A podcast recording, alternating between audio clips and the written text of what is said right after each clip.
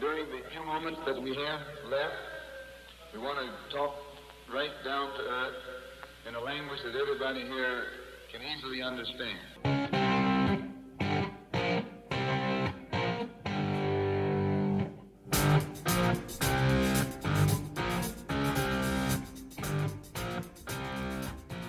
Qué rápido, en verdad que qué rápido ha sido el traslado en este arranque de temporada. En un abrir y cerrar de ojos hemos pasado del comienzo de las ligas, el sorteo de la fase de grupos de las competiciones europeas a este punto donde ahora estamos. Ha transcurrido ya el primer tercio de competencia en países como Portugal, en Francia, en España, en Alemania el Bayern ha vuelto a la cima, misma cima que en Italia el Napoli no deja de poseer en Argentina ya le dio tiempo a Boca de coronarse y perder una final entre medias, mientras que en Inglaterra Holland, de quien por lo menos yo dudaba su rápida adaptación, ya está muy cerca de las 20 anotaciones. Del sorteo de la fase de octavos de la Champions League, Bell coronándose en California, Celtic agranda su ventaja y mucho más hablaremos en este décimo tercer episodio de la segunda temporada de Fútbol Vertical.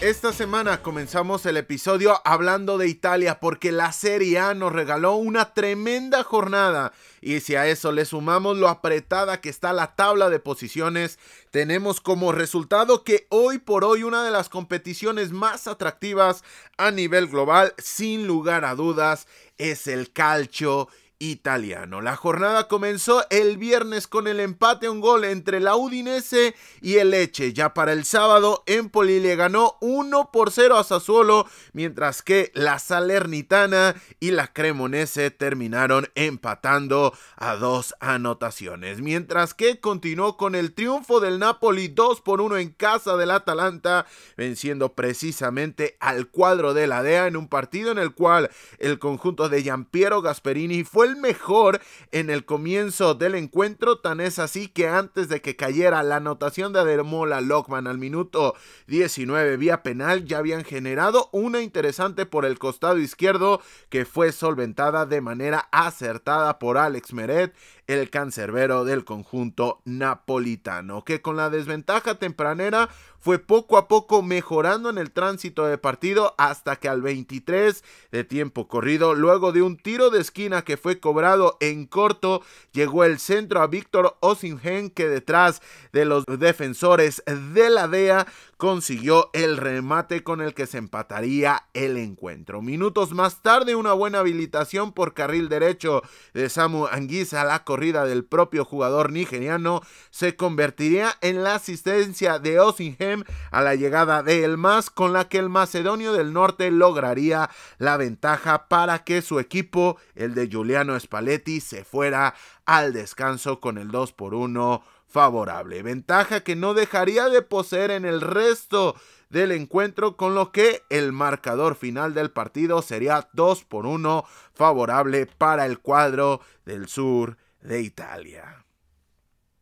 A destacar del partido, Napoli supo reponerse del gol tempranero, sobre todo porque había sido mejor la Atalanta en el comienzo del partido y parecía daba la sensación de que debido a lo mucho que tardó en designarse la pena máxima por el Video Assistant Referee, también de la mano con el árbitro central del encuentro. Esto podía llegar a ser un punto de inflexión en un Napoli que rápidamente recobró las buenas sensaciones y que cuatro minutos más tarde solamente puso el empate en el partido con un remate de cabeza de Osimhem que terminó abriéndole la puerta a la victoria. Un remate para nada sencillo. Había mucha gente del Atalanta, les gana la espalda y termina ocasionando, lo dicho, el gol del empate. Siguiente punto, el gran momento que atraviesa Víctor Osinhem. No solamente resolutivo como lo acabamos de describir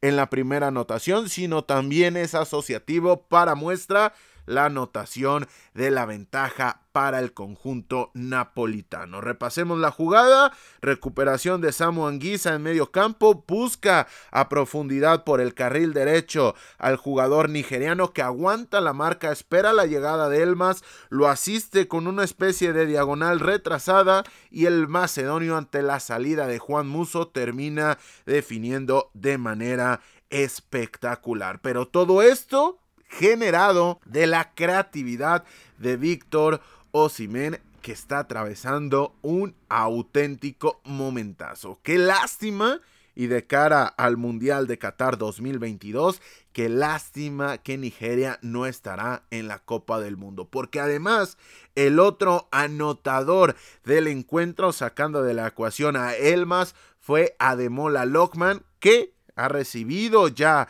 su pase internacional para jugar con Nigeria, con lo cual se podría hacer un ataque con la presencia de Lockman y también la presencia de Osimhem, dos de los mejores jugadores en estos momentos de la Serie A. Desde su regreso, Víctor Osimhen ha jugado seis partidos, estuvo ausente por lesión, pero ha disputado seis partidos de regreso con el conjunto de Spalletti y ha conseguido nada más la cantidad de siete anotaciones. Más de un promedio de un gol por partido, lo que maneja Osimhen, con lo que numéricamente se comprueba y se reafirma lo que en sensaciones, lo que podemos percibir del juego del atacante nigeriano, que terminó costando un pastizal después de su llegada de Lille, pero que poco a poco se está consolidando como uno de los delanteros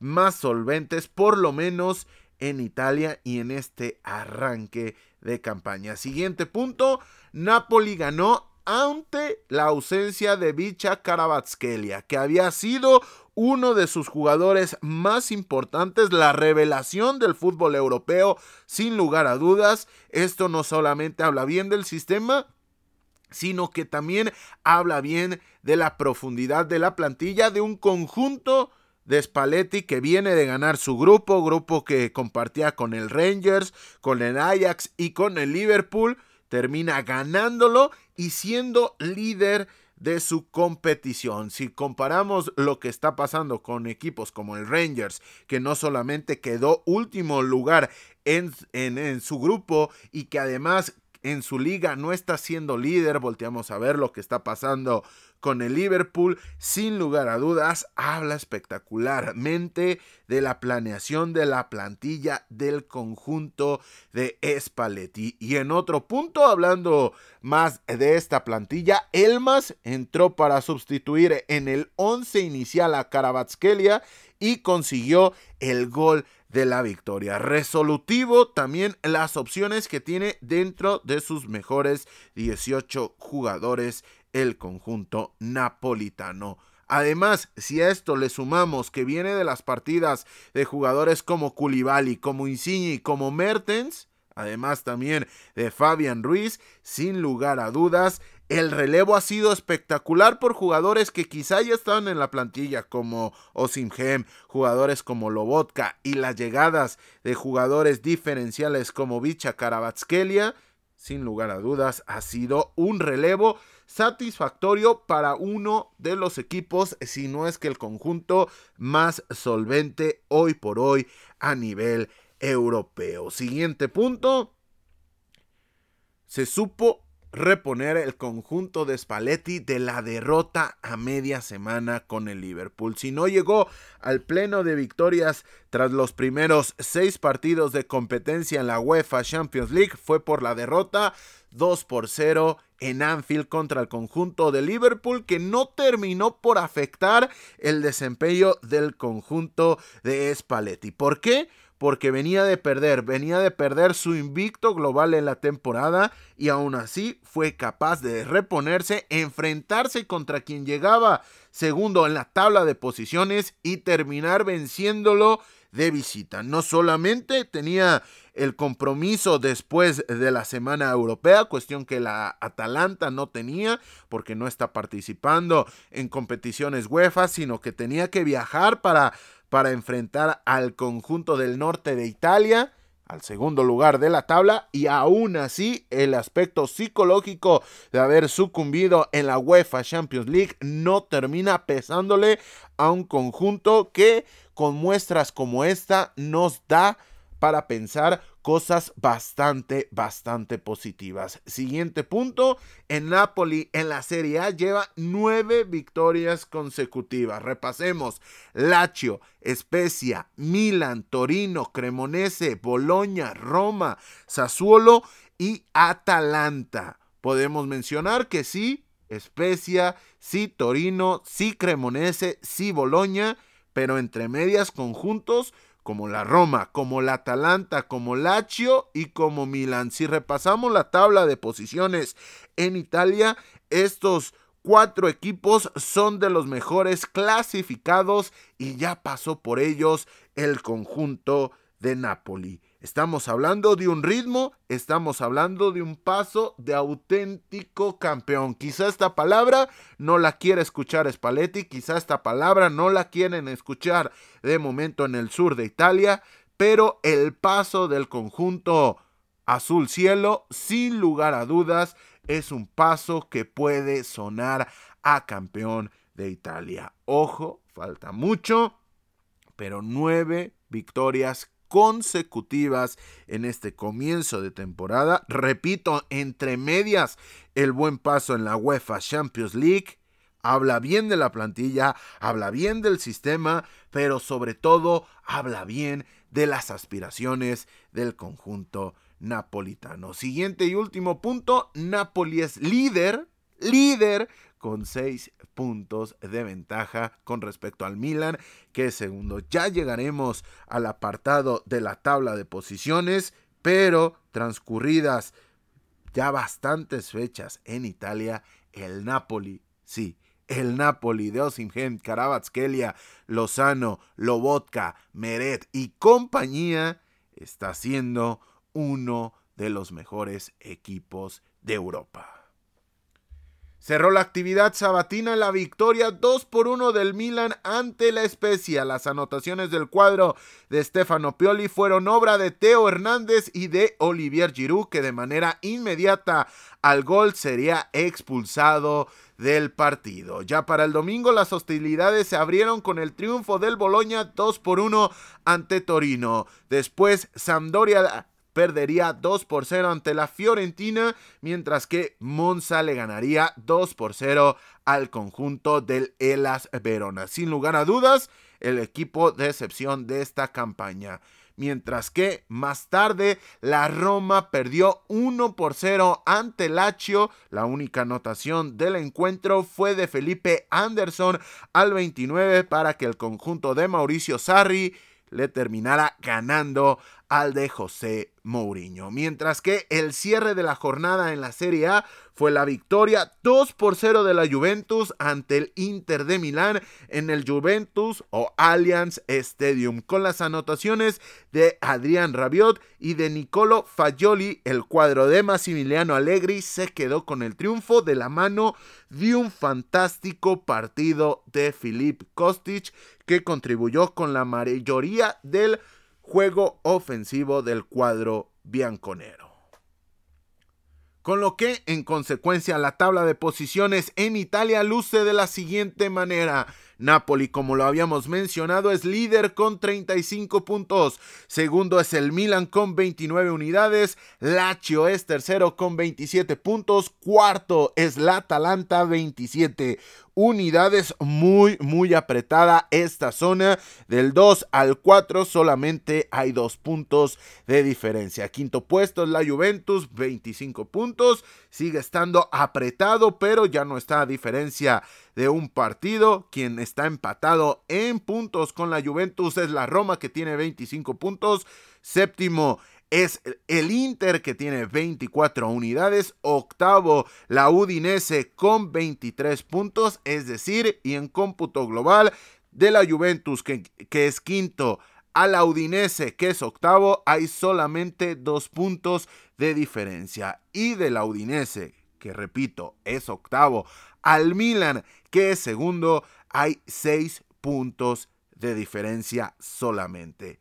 Ya se abre una brecha bastante importante, de hecho de 6 unidades con la Salernitana que es noveno, décimo es el Torino con los mismos 17 puntos, onceavo, o mejor dicho, décimo primero es la Fiorentina que tiene 16 unidades, mismos que el Boloña que es décimo segundo, décimo tercero Sassuolo 15 puntos, décimo cuarto Empoli 14 puntos, décimo quinto el Monza que tiene 13 puntos, decimosexto Leche 9 puntos, decimoséptimo Especia 9 puntos, decimoctavo Cremonese solamente 6 puntos y no ha ganado el conjunto de la Cremonese, pero de la mano a esto no es el último lugar de la tabla, porque debajo de él está la Sampdoria que tiene 6 puntos y Elas Verona que tiene solamente 5 unidades.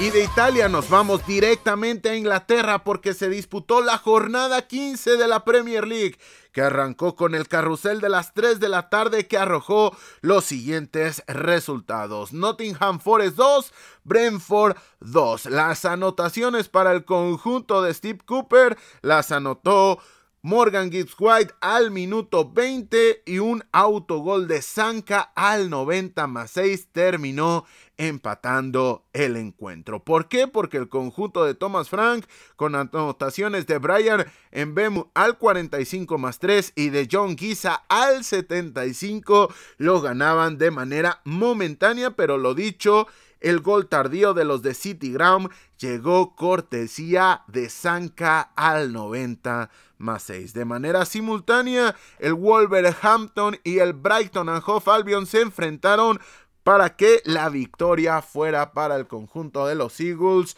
2 a 3 en el Molino. Termina llevándose la victoria al conjunto de Roberto de Cervi gracias a, las anotaciones de Adam Lalana al minuto 10, de Carrou Mitoma al 44 y de Pascal Gross al minuto 83. Por su parte, el conjunto de los Wolves descontó con anotaciones de Gonzalo Guedes al 12 y de Rubén Neves al 35. Donde también hubo muchos goles fue en la victoria 4 a 3 de Leeds United ante el conjunto del Bournemouth. Por el conjunto de los Whites anotó Rodrigo Moreno al 3, empató Marcus Tavernier al 7, Philip Billing al 19 le dio la ventaja para los Cherries y al 48 duplicó la ventaja Dominique Solanke para el conjunto del Bournemouth. Sin embargo, al 60 Sam Greenwood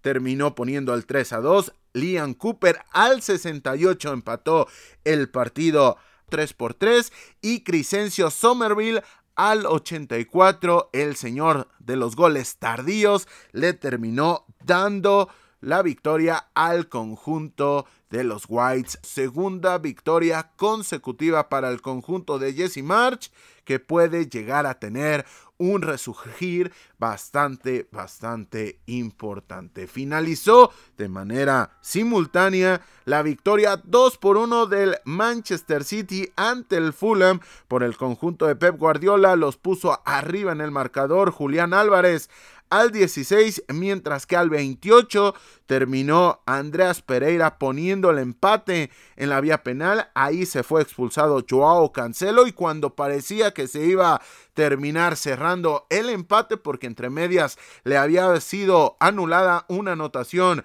a Erling Brown Holland al 90 más 5 con un penal cuestionable por lo menos en su ejecución. Estuvo muy cerca de atajarlo Berleno. Terminó dándole la victoria para el conjunto de Pep Guardiola al 90 más 5. Con lo que Erling Holland llega a 18. Sí, 18 goles en sus primeros 13 partidos en Inglaterra. Espectacular. Como también fue espectacular para Leicester City su victoria en Goodison Park 2 por 0 ante el conjunto del Everton. Para el conjunto de Brendan Rogers anotó Yuri Tillemans al 45 y Harvey Barnes al 86. Ya para el domingo, el Chelsea perdió en casa en Stamford Bridge en derby londinense 1 por 0 ante el conjunto de Mikel Arteta que con Gabriel Magaláes al minuto 63 encontró la victoria. Más adelante, Southampton perdió 1 a 4 frente al Newcastle United. Las anotaciones del conjunto de Eric House corrieron a cargo de Miguel Almirón al 35, Chris Wood al 56, Joe Willock al 62 y Bruno Kimaraes al 90 más 1. Dos minutos antes, Romien Peraut había descontado a la desventaja al 89, partido que fue la despedida de Ralph Hasenhutel, que fue despedido. Aquí hacemos un pequeño parón y yo quiero repasar los siguientes nombres. Danny Inks, Pierre-Emery Hoiber, Oriel Romeo, Ryan Bertrand, Cedric Suárez, Nathan Raymond, Shane Long, Armando Broya, Jan Bernarek, Yannick Westergaard, Mario Lemina, Maya Yoshida, entre otros, han sido las bajas que temporada a temporada Hasenhutel ha tenido que afrontar. Y aún así mantiene en Premier League a uno de los conjuntos con el perfil y con el presupuesto más bajo de toda la competencia. Sí, los resultados del Southampton no son para nada amables. Sí, de momento están en posiciones de descenso, están compitiendo contra equipos que numéricamente y por recursos son mucho más potentes por la permanencia, como el Wolverhampton, como el propio Nottingham Forest, como el propio Everton, también West Ham United que está en esta zona. Sin embargo, para mí no es cuestión de estilo de juego, no es cuestión de técnico, es cuestión de calidad de la plantilla y Ralph Hasenhutel termina saliendo. El hilo se rompe por lo más delgado y el técnico ex de los Saints es agente libre. A partir de aquí es uno de los agentes libres más interesantes. Vamos a ver qué llega para el conjunto de los Saints. Va a ser complicado encontrar el reemplazo rápido. Tienen entre medias el tema del Mundial que puede dar una adaptación interesante, pero sin lugar a dudas, si quiere llegar a competir, a juzgar por un servidor, tiene que llegar refuerzos para el conjunto de los Saints. Más adelante, el West Ham United, después de haber ganado en competiciones europeas, perdió 2 por 1 ante el Crystal Palace en otro derby londinense. Había puesto arriba en el marcador a los Hammers en el London Stadium Said Benrama al 20, pero las anotaciones de Wilfred Zaha al 41 y de Mikel Olise al 90 más 4 terminaron sentenciando el partido favorable para el equipo de Patrick Mientras que en Villa Park, el Aston Villa que presentó a Unai Emery en el banquillo le ganó 3 por 1 al conjunto del Manchester United. Anotaciones del encuentro para los villanos fueron de León Bailey al minuto 7, Lucas Diñe con un tremendo golazo a balón parado puso el 2 por 0. Entre medias, Jacob Ramsey mandó el balón al fondo de su portería después de un disparo de Luke Shaw por el costado izquierdo le desvió el balón Emiliano Martínez, terminó poniendo el 2 por 1 momentáneo. Sin embargo, el propio Jacob Ramsey, después del arranque de la segunda parte al 49, terminó poniendo el 3 por 1 definitivo. Como definitivo también fue la victoria de Liverpool ante el Tottenham en el Tottenham Hotspur Stadium de Londres. Es decir, una nueva muestra que el conjunto de Jürgen Klopp en los grandes partidos se crece. Venía de la victoria 2 por 0 ante el Napoli a media semana y termina venciendo al cuadro de Antonio Conte gracias a las anotaciones de Mohamed Salah al minuto 11 y al 40 descontó a la desventaja Harry Kane al minuto 70 con lo que transcurrida esta fecha de la Premier League, la tabla de posiciones luce de la siguiente manera. Primer lugar es para el Arsenal que tiene 34 puntos y un partido menos. Mismo Misma particularidad que el Manchester City que tiene 32 puntos, un partido menos. Quien tiene completos sus partidos hasta el momento es el Newcastle United que tiene 27 puntos. Es tercero el cuadro de Eddie Howe. Gran sorpresa, sobre todo que no pensábamos que fuera a estar tan alto, dado ya los partidos transcurridos dentro de la competición europea. Me parece que de la mano al Manchester City, el cuadro de Howe es el que mejor momento atraviesa. Cuarto puesto es para el Tottenham, que tiene 26 puntos. Quinto puesto es para el Manchester United, 23 puntos, partido menos. Sexto es el Brighton, partido menos, 21 puntos.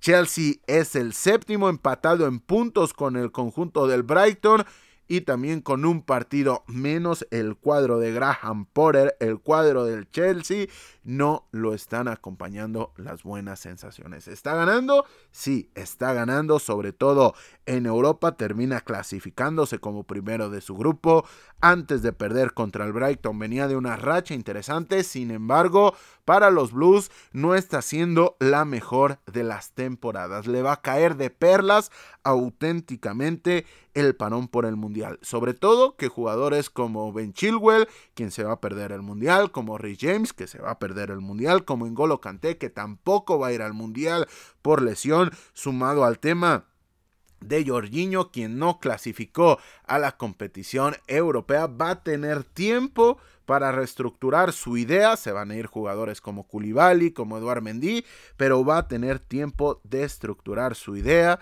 el conjunto de Graham Potter, que mucha, mucha falta le hace. Octavo puesto es el Liverpool, que tiene 19 puntos, los mismos que el Fulham, que es noveno. Liverpool tiene un partido menos por disputar. El conjunto del Crystal Palace tiene 19 puntos, partido menos. El Brentford es décimo primero, 16 puntos. El Leeds United, sí, el Leeds United que hace dos semanas estaba en puestos de descenso, ya es décimo segundo y además tiene un partido menos. Ese partido es contra el Manchester United. Habrá que juzgarlo en su justa medida, pero ahí está el equipo de Jesse March. Décimo tercero es el Aston Villa, 15 puntos. Décimo cuarto, Leicester City, 14 unidades. Décimo quinto, West Ham United, 14 unidades. Décimo sexto, el Everton, 14 puntos. Décimo séptimo, marca la salvación, el Bournemouth, 13 puntos.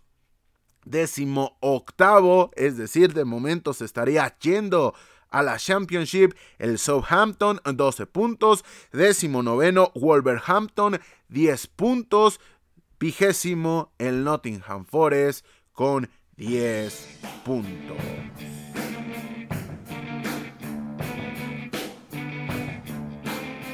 Nos vamos de Inglaterra porque antes de hablar de las competiciones europeas tenemos que repasar lo ocurrido en la liga, que comenzó con su actividad el fin de semana el viernes con el triunfo 2 por 1 del Girona ante el Athletic Club. Buen partido para el conjunto catalán. Ya para el sábado el Getafe empató sin anotaciones con el Cádiz en el arranque de la actividad sabatina. Más tarde, Real Valladolid le ganó 2 por 1 al Elche, mientras que el Celta de Vigo en casa en Balaídos perdió 2 por 1 con el Osasuna doblete del Chimi Ávila. Barcelona le ganó 2 por 0 al Almería con anotaciones de Usman Dembélé al 48 y de Frankie de Jong al 62. Mientras que el domingo el Atlético de Madrid empató uno con el español Sergi Dardel al 62 para el cuadro de los Periquitos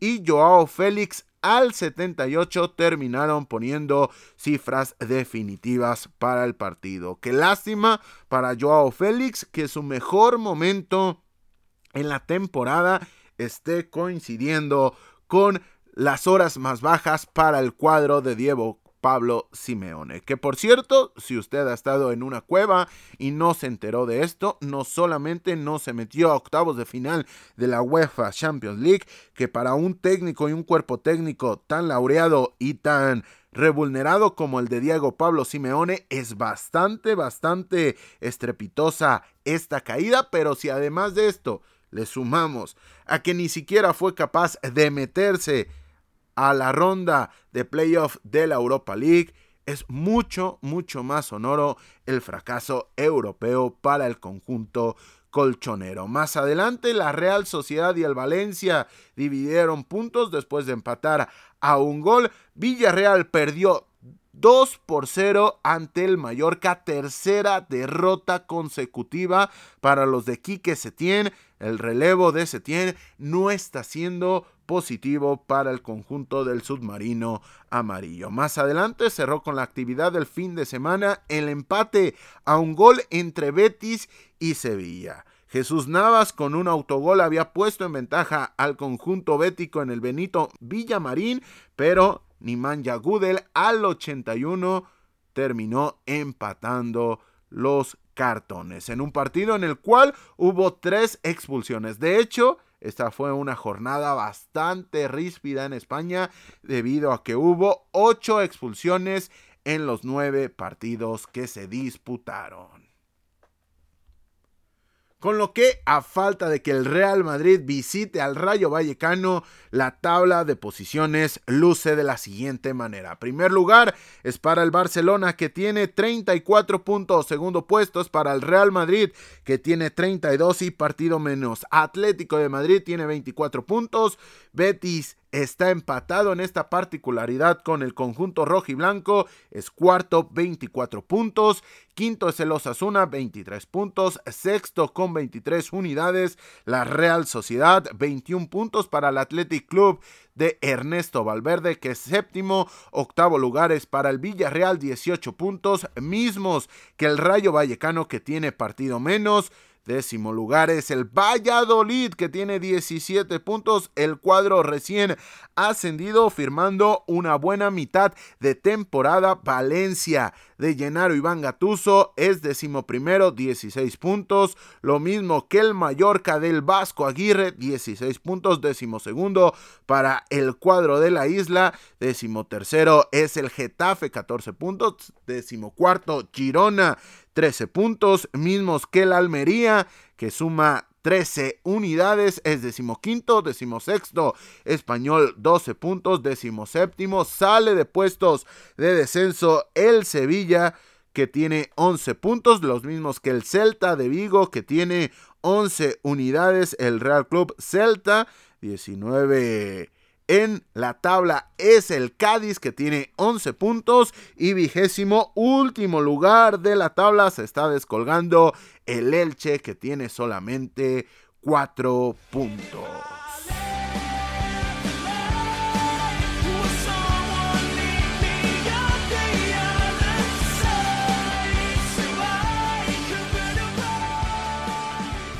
Ahora sí, dejamos las competiciones domésticas porque se ha definido tanto los octavos de final de la UEFA Champions League como la ronda de playoff de la UEFA Europa League y también de la UEFA Conference League. Y comenzamos a repasar cómo fue el sorteo de octavos en la Champions League que nos arroja los siguientes enfrentamientos. RB Leipzig enfrentará al Manchester City de Pep Guardiola. El Club Bruges se medirá contra el Benfica, uno de los equipos más enrachados y en mejor forma en Europa. Vamos a ver cómo llega al mes de febrero. Liverpool en quizá el enfrentamiento más atractivo enfrentará al Real Madrid. Redición de la última final, es decir, uno de los finalistas no llegará a la siguiente fase. Liverpool contra Real Madrid. Merengues contra Reds. Va a estar muy, muy interesante, sobre todo porque entre medias, repito, está la Copa del Mundo, en la cual no participará jugadores de Liverpool tan importantes como Mohamed Salah. Mientras que la cuarta eliminatoria es el Milan que enfrentará a Antonio Conte con el Tottenham. Es decir, el conjunto del diablo enfrentará a los Spurs con lo que será el regreso por lo menos a un enfrentamiento de Antonio Conte al San Siro o al Giuseppe Meazza. Mientras que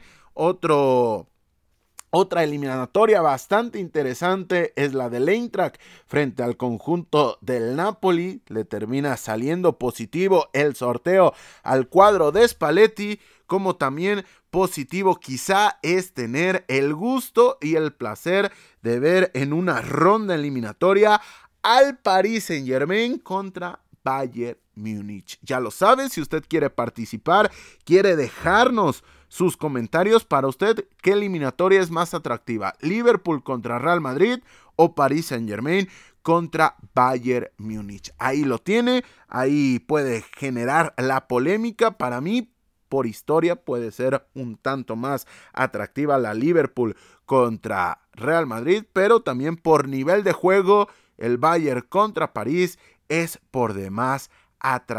Como atractivo también va a ser el enfrentamiento del Borussia Dortmund contra el Chelsea. Vamos a ver cómo llegan estos equipos. Vamos a ver si le da tiempo a Sebastián Aller de ponerse listo para enfrentar esta eliminatoria.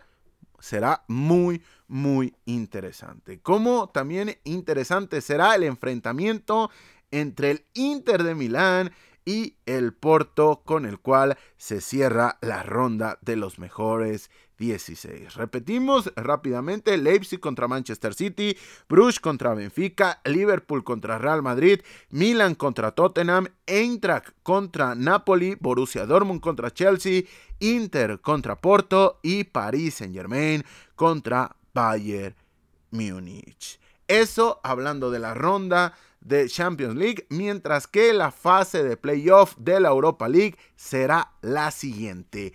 Barcelona contra Manchester United. Vaya enfrentamiento, señoras y señores. Barcelona contra Manchester United se enfrentan en la Europa League.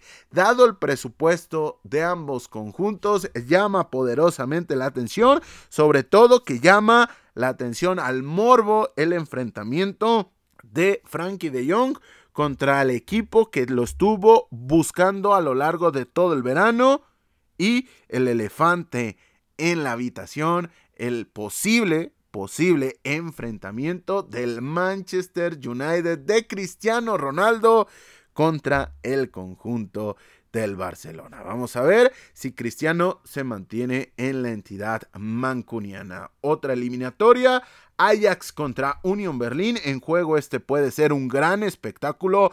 Juventus contra Nantes. Bayer Leverkusen contra Mónaco. Sporting Club Portugal contra Midtjylland. Sevilla contra PSV Eindhoven.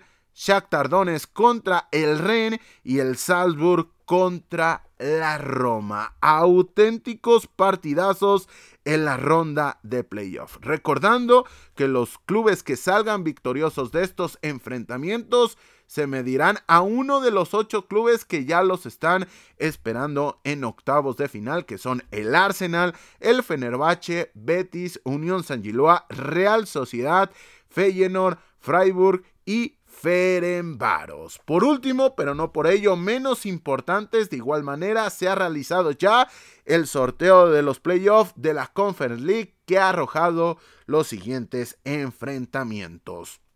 El Karabaj que enfrentará al Cajen de Bélgica. Braga que jugará contra la Fiorentina. Duelo estelar en la Conference League. El Transosport que enfrentará al Basel.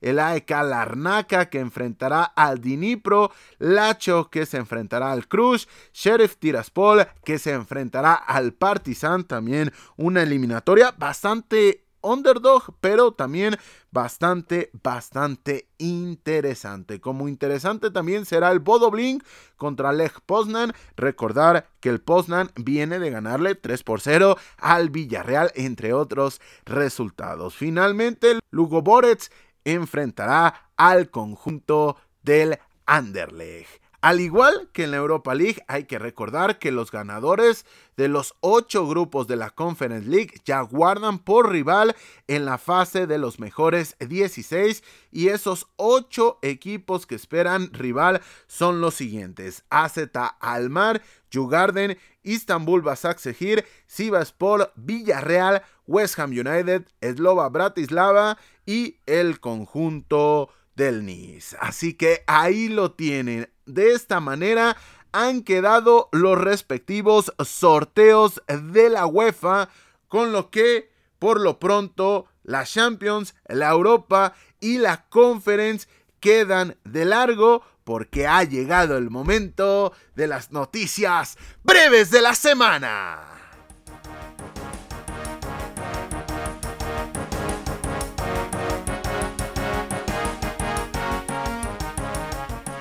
En Alemania, Bayer venció 3 a 2 al Hertha Berlín. Freiburg le ganó 2 por 0 al Colonia.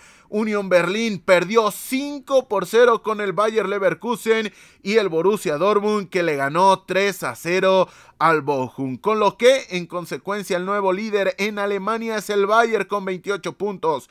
Segundo es el Freiburg con 27 mientras que Union es tercero con 26. Dortmund completa los primeros cuatro con 25 puntos.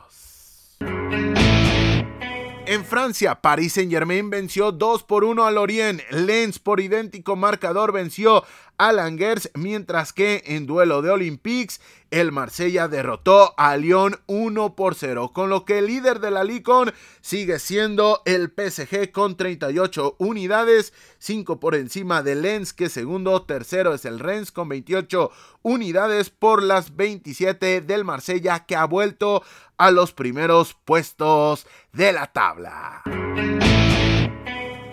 En Portugal, Benfica goleó 5 a 1 al Estoril, Porto venció 4 a 0 al Pasos de Ferreira, Braga perdió 1 a 0 ante el Casapía y Sporting Club le ganó 3 a 0 al Vitoria, con lo que en consecuencia el líder en la Liga Portugal sigue siendo el Benfica con 34 puntos, segundo es el Porto con 26, tercero Braga con 25, Cuarto es el Casa Pía con 23, mientras que el quinto es el Sporting con 22 puntos. En Brasil, luego de coronarse a media semana, Palmeiras el Verdao empató a uno con el Cuyaba. Cuestión que poco cambia porque como ya lo mencionamos, el cuadro de Abel Ferreira ya es matemáticamente el campeón del Brasileirao. En Argentina, en la final del trofeo de campeones, Racing Club venció a Boca Juniors por marcador de 2 a 1. Las anotaciones para el cuadro de Avellaneda corrieron a cargo de Matías Rojas y de Carlos Alcaraz. En la MLS, luego de un trepidante partido en el cual después de 120 minutos jugados en el Bank of California Stadium, el marcador fue de 3 por 3 Los Ángeles Fútbol Club en los penales de la mano de Carlos Vela, Cares Bell, Cristian Tello y también a la distancia de Giorgio Chiellini vencieron al Philadelphia Union 3 por 0, con lo que el cuadro californiano se proclama campeón de la Major League Soccer por primera vez en su corta historia. Finalmente en Escocia, Celtic derrotó al Dundee United 4 a 2. Rangers por su parte perdió ante el St. Johnston 2 por 1, mientras que el Aberdeen venció 4 goles por 1 al conjunto de Livernian, con lo que la tabla de posiciones en la Premiership luce de la siguiente manera. El líder es el Celtic con 36 puntos, Rangers es segundo con 29 unidades, mientras que completa el podium de posiciones el Aberdeen con 22 puntos.